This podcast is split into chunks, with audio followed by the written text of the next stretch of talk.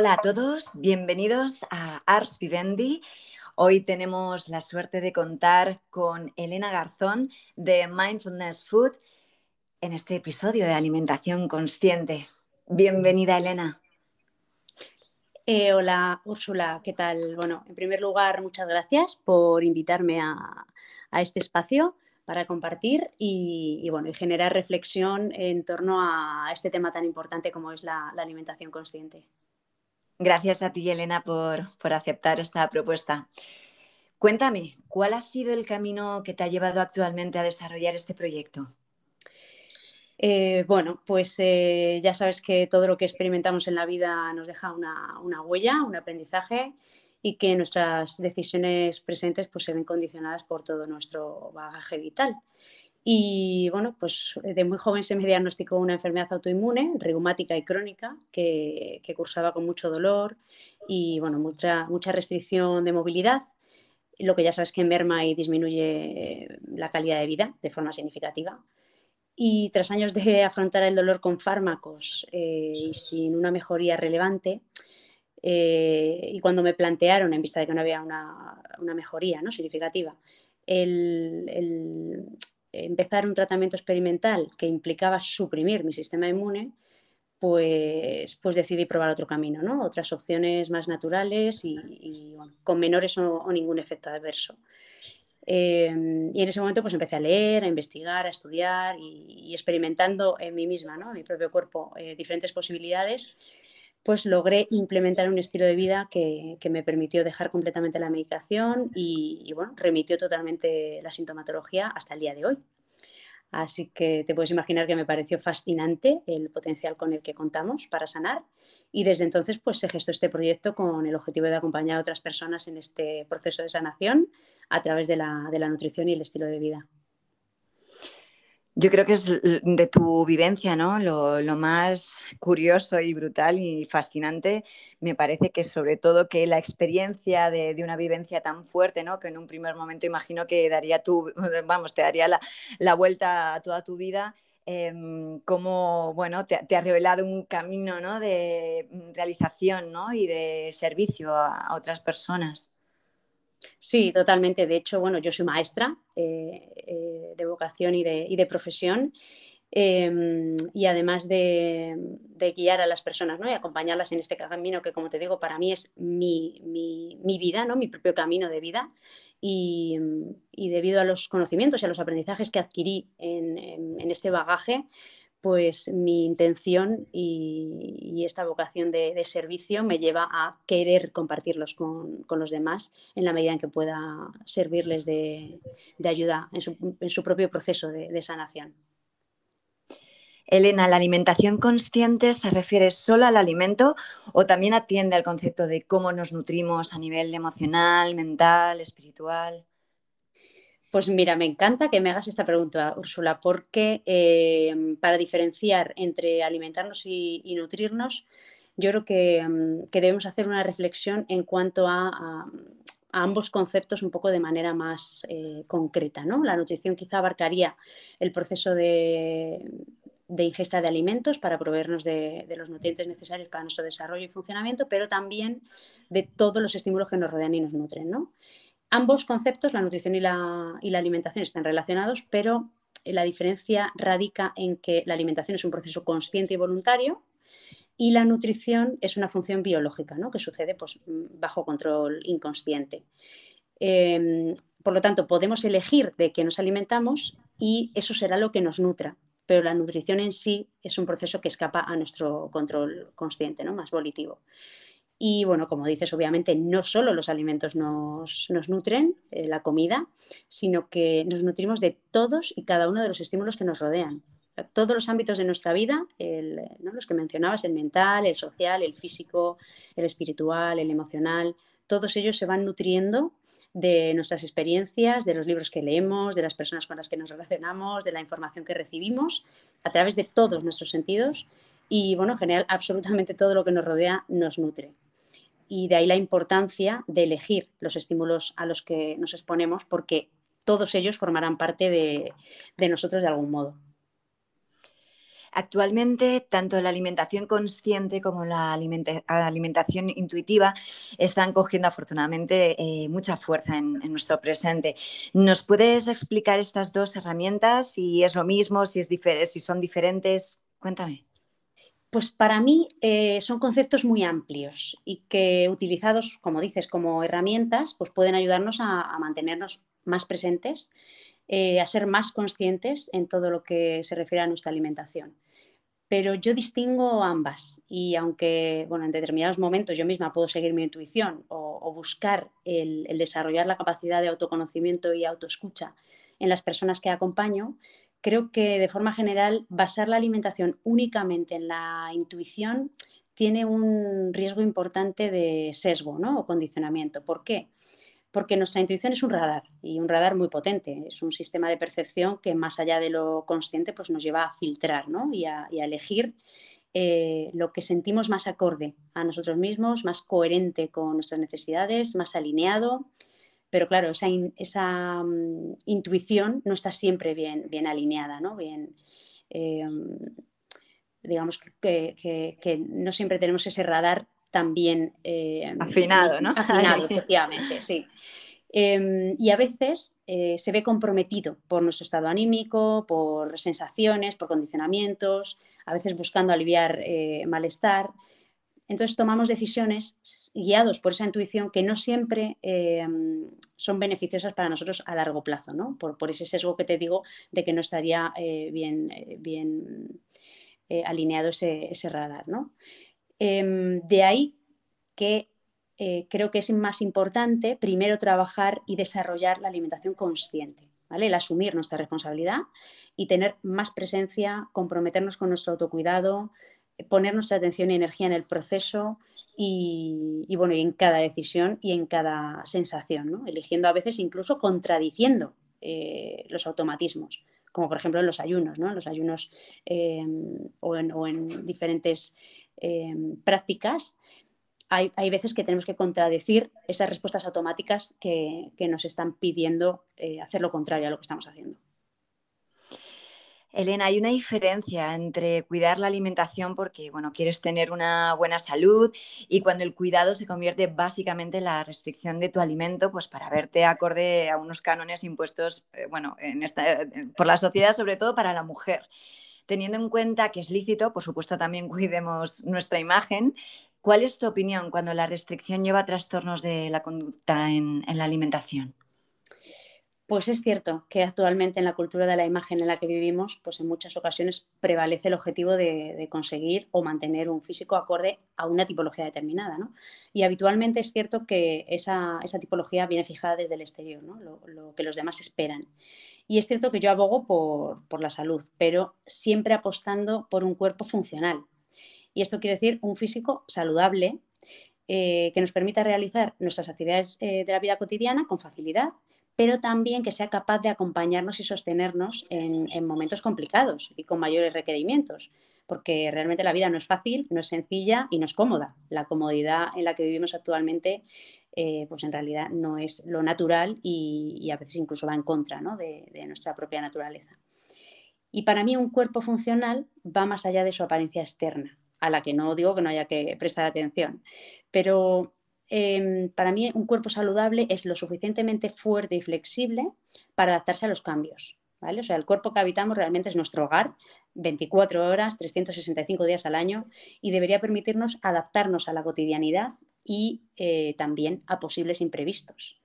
Pero ¿qué pasa cuando la rigidez y la exigencia derivan en restricciones inflexibles? Pues que esto puede generar trastornos de la conducta alimentaria, de los que hablabas, y este es un tema muy complejo, muy complejo, Úrsula, que nos llevaría a otro podcast para, poder abordarlo. Pero bueno, a modo de síntesis, ¿vale? Voy a intentar eh, eh, hacer un, breve resumen y, y dar unas pequeñas pinceladas. En general, en general, las restricciones alimentarias y las conductas compensatorias no suelen ser fruto del autocuidado.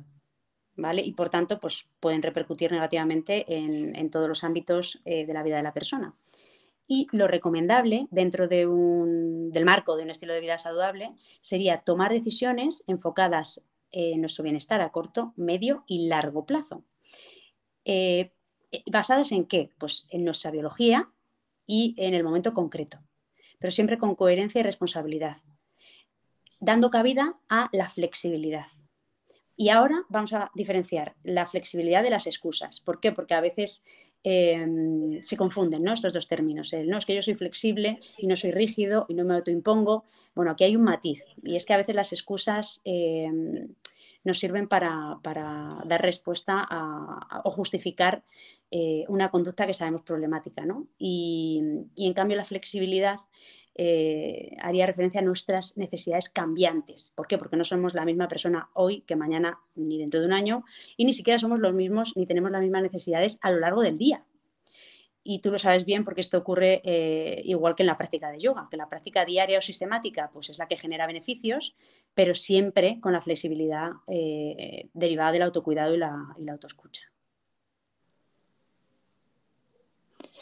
Totalmente de acuerdo contigo, Elena. Al final yo creo que tener esa, visión ¿no? amplia de, no irse a las polaridades, ¿no? de no irse a los extremos y de, es, es muy fina la línea, yo creo. Sí, muy delgada, sí. Bueno, eh, ahora sí que hay que tener en cuenta, es vuelta el verano mm, y es muy común, bueno, de las vacaciones, todavía sigue el verano, que, bueno, de esa flexibilidad o comodidad que, hablamos, ¿no? Eh, pues en vacaciones, ¿no? Las personas nos relajamos más respecto a, nuestra alimentación. Eh, ¿Qué crees tú sobre estos planes detox? ¿Es necesario realizar este tipo de estrategias o más bien recomiendas algunas pautas para quizás precisamente eso, tener unos buenos hábitos que no nos obliguen a ir a los extremos para compensar eh, excesos? Pues en esta pregunta, Úrsula, también podría alargarme mucho, ¿vale? Porque el tema de. Sí, porque el tema de los excesos. ya puedes alargarte un poquito más, ¿eh? Pero podría alargarme mucho, mucho, un podcast entero, porque es cierto que eh, los excesos y las compensaciones es un tema muy complejo. Eh, porque es cierto que eh, hay conductas que no se pueden compensar como, tal y como creemos que podemos, ¿no? O sea, por ejemplo, si tú tienes un exceso con la comida, eh, luego todo eso no puedes compensarlo con una hora en el gimnasio, por ejemplo, ¿no? O sea, hay, determinados excesos que, te van a marcar, que te van a marcar a largo plazo y que no puedes compensar, ¿no? Entonces hay que tener cuidado con las decisiones que tomamos porque, porque bueno, hay cosas que como te digo, no pueden luego revertirse. Y es cierto que, como dices, ¿no? En el verano, pues tenemos, eh, llevamos otro ritmo. Normalmente en, nuestra cotidianidad, pues llevamos un ritmo eh, desafortunadamente frenético, ¿no? Más acelerado. Y aunque las personas tratan de, mantener en su cotidianidad eh, unos hábitos de vida saludables, los que estén en este camino, por supuesto, estos hábitos a veces se ven condicionados por, ese estrés, ¿no? ¿Y, ¿Y qué pasa cuando llegan las vacaciones? Pues que necesitamos descansar, desconectar, recuperar y para paliar el esfuerzo que, puede costar mantener esos hábitos todo el año, en la época estival pues somos más laxos, ¿no? más permisivos. Y, esto está bien, pero eh, recordemos que la alimentación es una conducta compleja ¿vale? y nos, eh, produce placer y está fuertemente condicionada por el, componente social. Entonces, ambas cosas, eh, la búsqueda de placer ¿no? y de relax y ese componente social, están muy presentes en las vacaciones y en el verano. Entonces, recordando ¿no? Eso que hemos comentado de la flexibilidad em, y que esta flexibilidad eh, siempre es, saludable si no se convierte en una excusa para justificar excesos.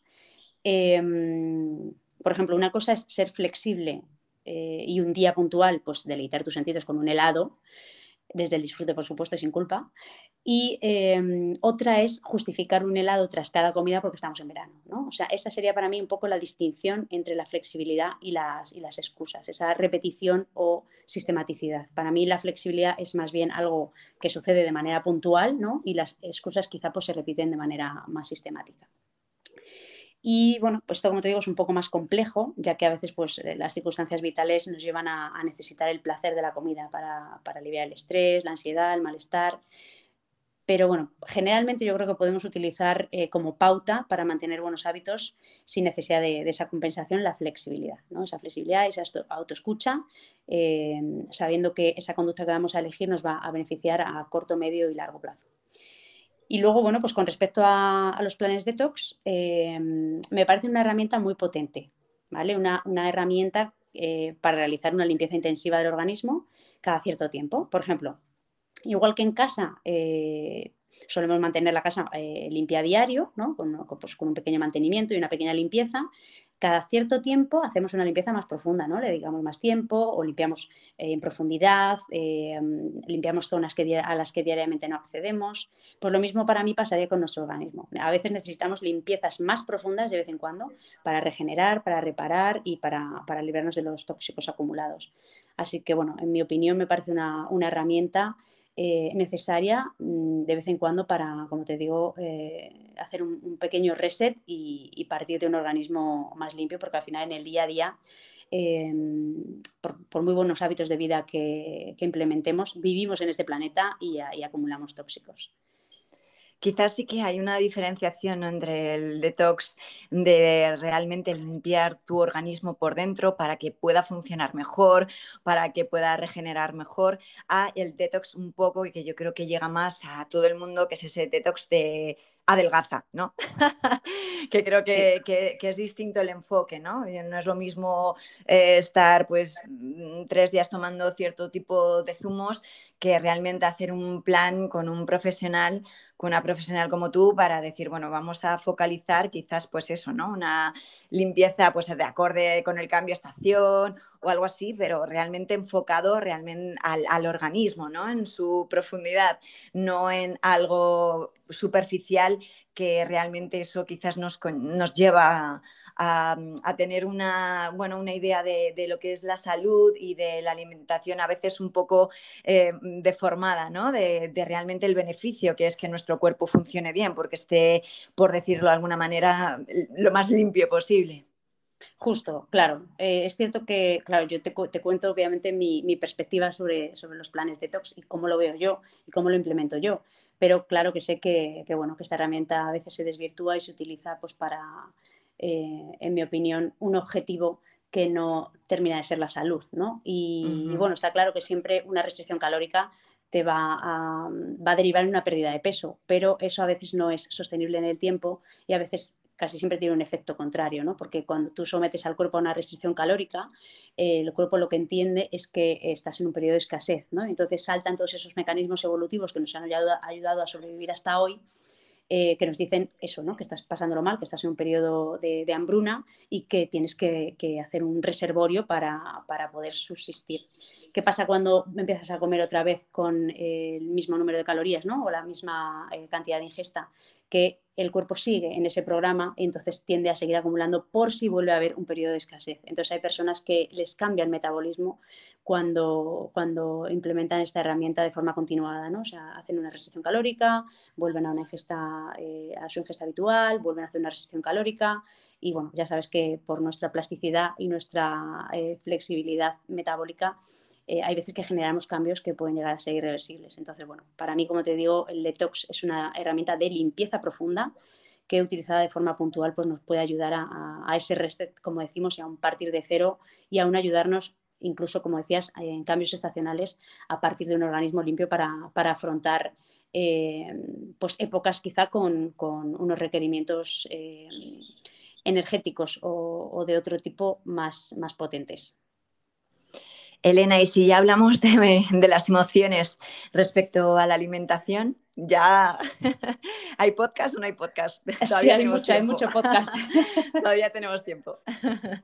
Sí, porque mira, el tema de las emociones y respecto a la alimentación, pues, eh, pues también es, está como muy manido, ¿no? Eh, este hambre emocional del que se habla a veces. Y bueno, hay que pensar que la alimentación es una conducta.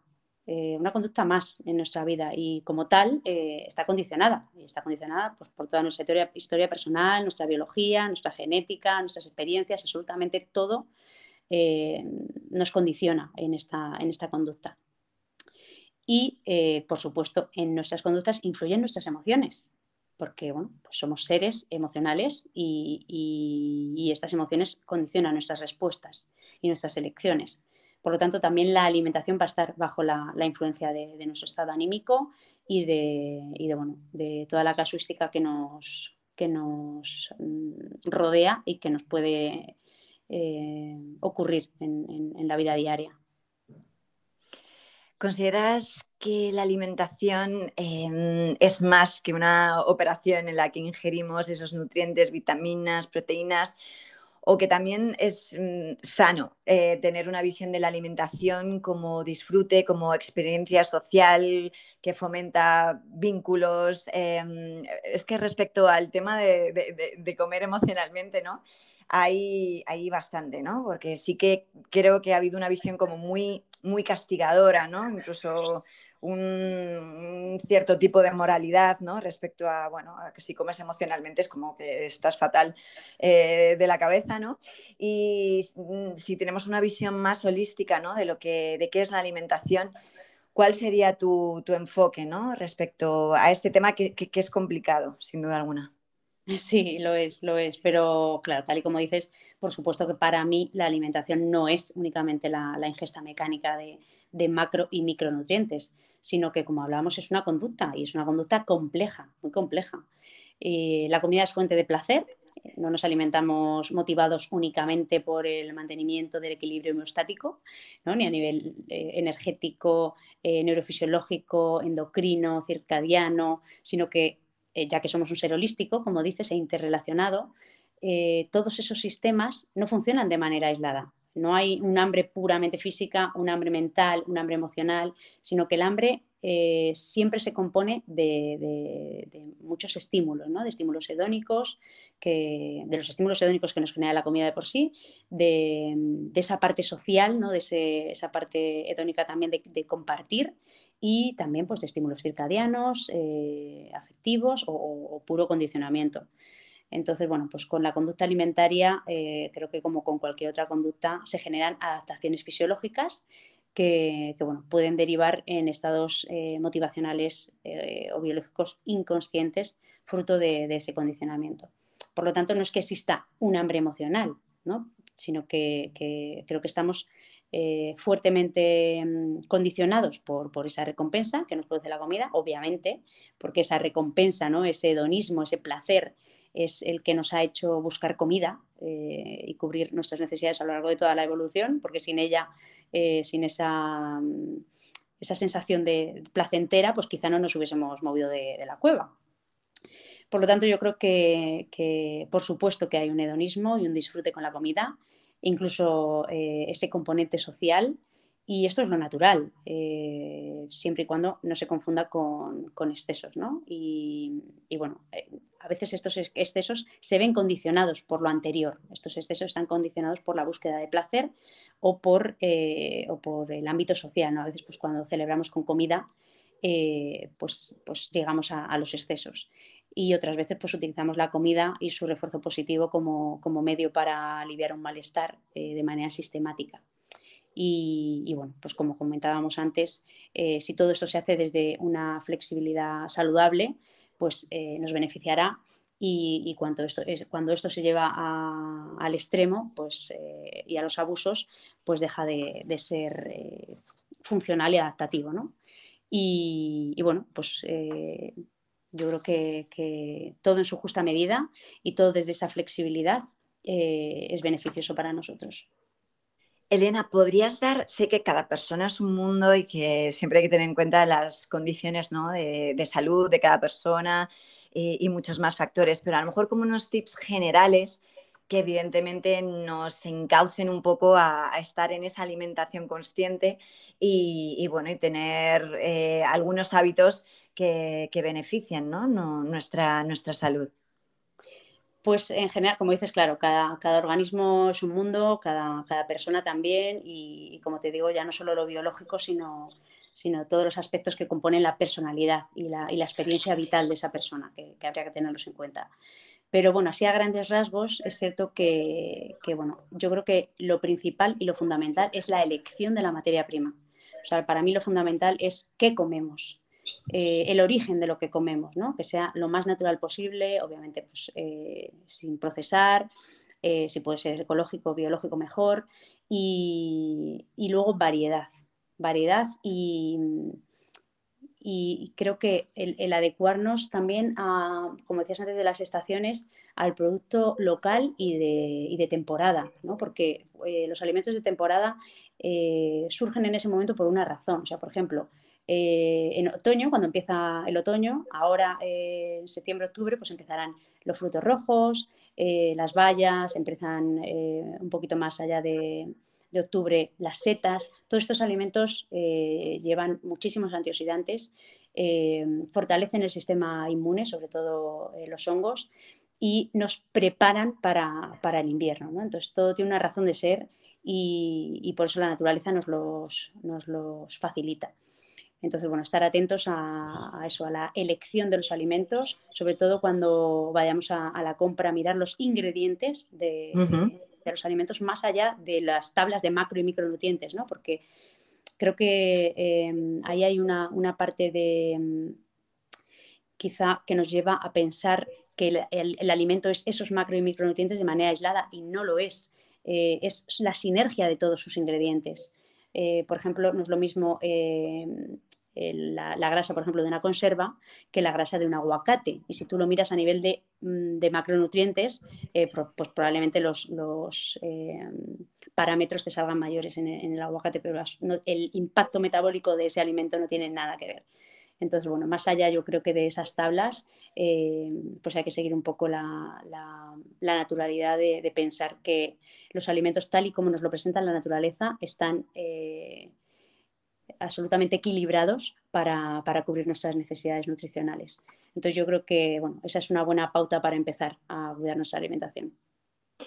Próximamente vamos a tener la suerte de tenerte en la Shala, en Yoga Shala, con tu taller de alimentación consciente. Será el 25 de septiembre. Cuéntanos en qué va a consistir el taller. Pues bueno, en primer lugar, Úrsula, gracias por poner a nuestra disposición la sala para este encuentro.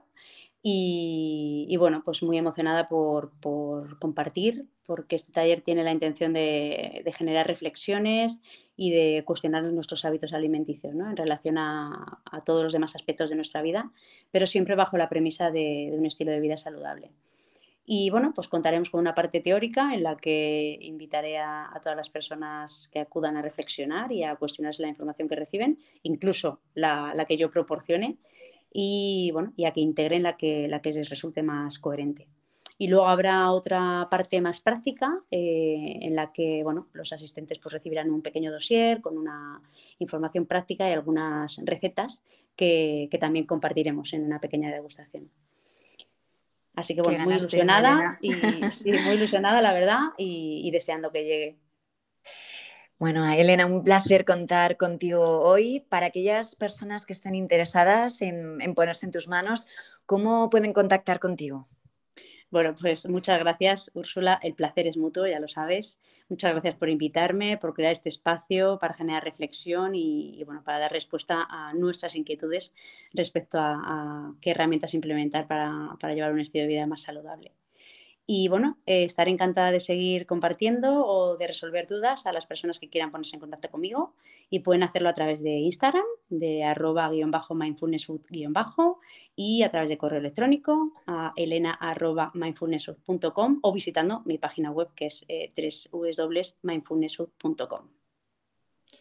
Muchísimas gracias, Elena un placer como siempre y muchas gracias pues por compartir sobre todo ¿no? de esa manera pues con tanta profundidad a la vez con tanta cercanía y, bueno ya sabes que, eh, te tengo mucha admiración a, la par que, cariño y me ha hecho mucha ilusión tenerte en este episodio aquí en Ars Vivendi. Muchas gracias Úrsula, ya sabes que el cariño y la admiración es mutua y bueno, encantada de estar aquí, de compartir contigo y con todos los que nos escuchen y, bueno, ya sabes que me tienes a tu disposición cuando quieras. Igualmente, Elena. Muchas gracias. Un abrazo enorme.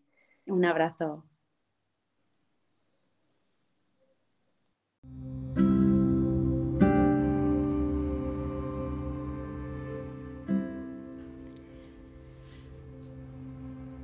Te dejo con este proverbio ayurveda que dice así. Cuando la alimentación es mala, la medicina no funciona. Cuando la alimentación es buena, la medicina no es necesaria. Muchas gracias por tu interés en este espacio. Nos escuchamos pronto. Un abrazo grande. Cuídate.